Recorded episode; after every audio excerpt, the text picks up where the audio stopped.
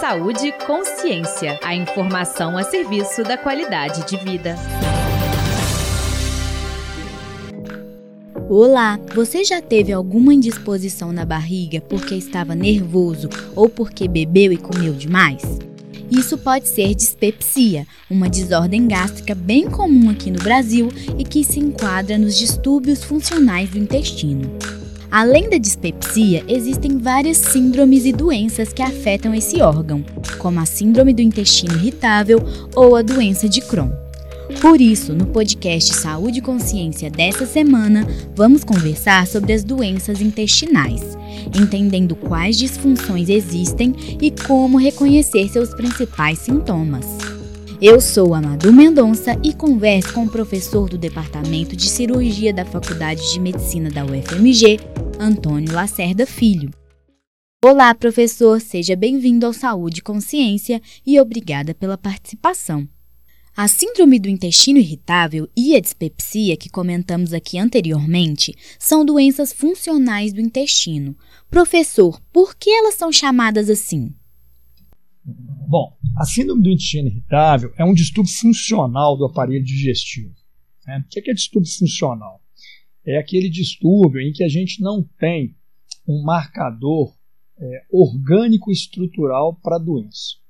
Toda doença, a gente já falou de, de duas aqui muito importantes, tem uma alteração patológica, ou seja, tem um tumor crescendo no intestino ou tem um processo inflamatório atacando o intestino. Então você vai, faz uma colonoscopia, faz uma radiografia, faz uma tomografia, você vai ver a alteração. Biopsia, faz o diagnóstico, acabou. As doenças funcionais, não.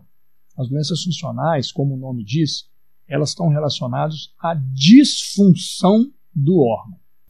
E o que é a síndrome do intestino irritável? Porque o intestino, intestino irritável, para a gente conceituar, é, é a associação de dor abdominal em cólicas, de um modo geral aliviada pelas evacuações, e alteração do hábito intestinal. Tá? Então, é uma doença espectral, ou seja, ela vai desde um paciente que tem um intestino super preso, que não funciona de jeito nenhum, até o paciente que evacua inúmeras vezes por dia. Tá? E às vezes não tem nem controle de tanto que evacua. A maioria está no meio. Inclusive, às vezes, pulando de um lado para o outro. Porque a pessoa tem um intestino desregulado. Na época está presa, na época está solta, está sempre a barriga doendo, com cólica. Isso é tipo de intestino irritado. Piora quando está estressado, ou piora quando come determinados tipos de alimentos, né? Professor, e como é o funcionamento do intestino nesses casos? Então, por exemplo, no intestino irritável, o intestino é absolutamente normal. Ele não tem alteração inflamatória, não tem tumor. Se você olhar, se você abrir a barriga do paciente ou passar um laparoscópio, né, uma câmera, você não vai ver nada alterado. Nada. Mas o paciente está cheio de sintoma. Por quê? Porque o intestino está funcionando fora do ritmo. Entendeu? Então, ele pode funcionar para mais, da diarreia, da cólica, pode funcionar para menos, da intestino preso, barriga inchada, aquele mal-estar danado. Né? Então, isso aí é o distúrbio funcional. Existem vários distúrbios funcionais no aparelho digestivo. Quais sinais e sintomas podem indicar que a pessoa tem a síndrome do intestino irritável? Aí tem uma coisa muito interessante que, chama, que são os chamados sinais de alarme. Então, por exemplo, um paciente chega para você com 50 anos, tá? e fala: Olha, eu, tô com diarreia. Há quanto tempo? Ah, tem uns três meses. Como é que não tinha antes? Normal. Intestino irritável é crônico. É aquele paciente que chega para você e fala assim: Ah, doutor, tô com diarreia danada. Eu falei, mas sempre foi assim? Como é que era no passado? Ah, não, doutor, eu sempre tive diarreia a vida inteira, desde, desde criança, desde adolescente que eu tenho diarreia. Uns períodos que melhoram, outros pioram. Completamente diferente. Um paciente chega para você e fala: Estou com diarreia tem três meses. Há três meses atrás, três meses para trás, meu intestino era normal. Isso é um sinal de alarme. Tá? Então, início recente de sintomatologia é sinal de alarme. Outro sinal de alarme, eliminação de sangue. Outro sinal de alarme, eliminação de catarro nas fezes. Emagrecimento. Ou a própria idade mais avançada. E a dispepsia, professor, o que é? A dispepsia é aquilo que todo mundo já teve um dia é aquele mal-estar gástrico, a sensação de empachamento, a sensação de azia, de queimação no estômago, né? Quando a gente come muito, às vezes bebe um pouco mais, quando fuma muito, quando está muito estressado, né? Porque os distúrbios funcionais, eles estão muito é, relacionados com alterações emocionais. Até aqui, falamos sobre as doenças funcionais do intestino. Porém, também existem enfermidades inflamatórias que afetam esse órgão e que podem ser muito graves, como a doença de Crohn e a retocolite ulcerativa. Professor, o que são essas inflamações? A doença de Crohn, juntamente com a retocolite ulcerativa, eu acho que a gente deve falar das duas juntas, são as chamadas doenças inflamatórias intestinais. São doenças é, que são englobadas nas doenças chamadas autoimunes ou seja, são doenças em que o próprio sistema imunológico do paciente ataca o organismo do paciente. Como várias outras que existem em medicina, por exemplo, diabetes que acomete os jovens, né? O sistema imunológico agride o pâncreas, que é onde é, onde é produzida a insulina, e o paciente tem a diabetes, às vezes criança ainda. E tantas outras, algumas doenças que acometem as articulações, os ossos. Então são as doenças chamadas autoimunes. E quem são as pessoas mais afetadas por essas doenças? A doença inflamatória intestinal ela comete principalmente jovens. É uma, é uma doença que a principal faixa etária está entre os, entre os 16, 17 até os 40 anos. A grande maioria dos pacientes tem dentro dessa faixa de idade. Isso não quer dizer que, que ela não aconteça em crianças, a gente vê muito em criança também, ou mesmo em pacientes mais velhos. Elas podem aparecer às vezes, em pacientes com mais de 60 anos.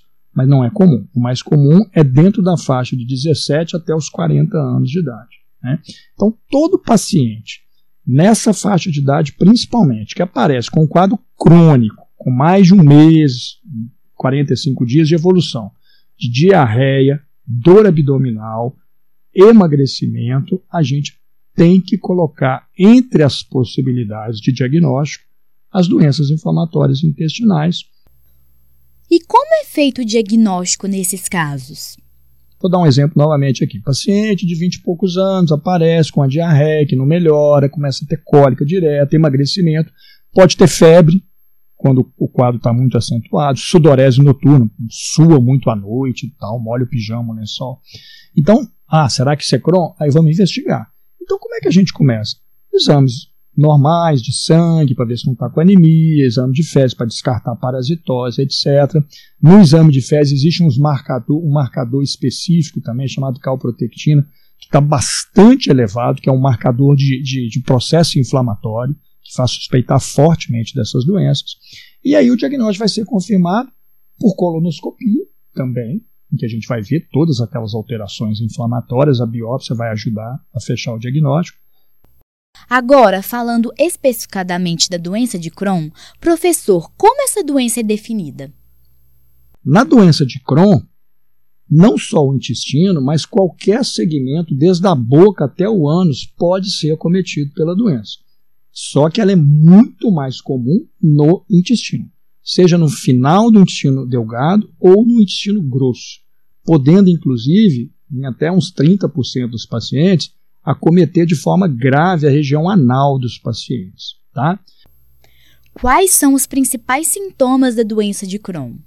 A doença de Crohn ela se manifesta mais por dor abdominal, porque ela pega mais no intestino delgado, emagrecimento e diarreia também. Só que é uma diarreia basicamente só aquosa. A gente não costuma ter sangramento, a gente não costuma ter perda de, de catarro na diarreia da doença de Crohn. Além da doença de Crohn, a retocolite ulcerativa também é uma doença inflamatória intestinal que devemos ficar atentos. Professor, como é definida essa doença? Já a retocolite ulcerativa, ela acomete, ela acontece apenas no intestino grosso. Né? Daí o nome retocolite, né? cólon e reto. Então a retocolite ulcerativa acomete só o intestino grosso. Então são doenças que a gente não sabe a causa por que, que o, o, sistema imunológico passa a agredir o, o intestino das pessoas que, que são portadoras dessas doenças. E quais são seus principais sintomas? A retocolite ulcerativa, o principal sintoma é a diarreia e a eliminação de sangue. Tá? É uma diarreia que pode ser uma diarreia aquosa, várias evacuações por dia, ou quando a, a crise está mais grave, o paciente elimina sangue, elimina catarro, às vezes elimina até pus nas fezes. De acordo com um levantamento realizado pela Sociedade Brasileira de Coloproctologia, a quantidade de pessoas com doenças inflamatórias intestinais cresce cerca de 15% ao ano. Por isso, é importante que as pessoas fiquem atentas aos seus sinais e sintomas, para procurar um médico o mais rápido possível. Professor Antônio, por que o diagnóstico precoce dessas doenças é tão importante? Existe um conceito interessante no tratamento das doenças inflamatórias intestinais, que é a chamada janela de oportunidade. Ou seja, é aquela fase em que a doença ainda está no início, em que a gente é capaz de atuar com medicação, geralmente, ou até mesmo com cirurgia, mas mais com medicação, no sentido de evitar surgimento das complicações. Quais são? Perfuração, estreitamento do intestino, é, enfim, né, que vão complicar mais ainda o curso da doença. Né? Então, se a gente consegue fazer um diagnóstico mais precoce dessas doenças, isso tem a ver com conscientização da população, dos médicos do cuidado primário, a gente consegue é, que os casos evoluam melhor.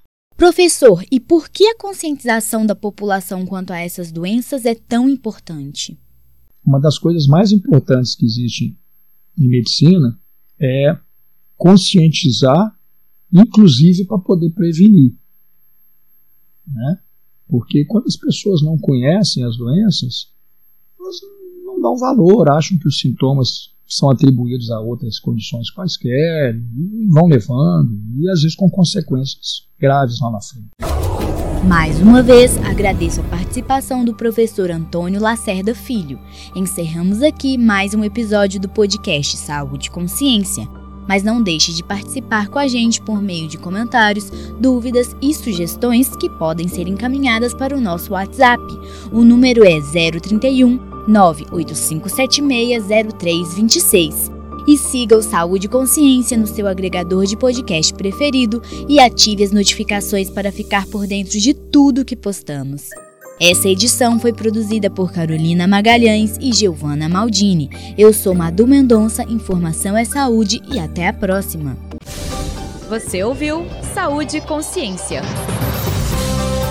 Uma produção do Centro de Comunicação Social da Faculdade de Medicina da UFMG.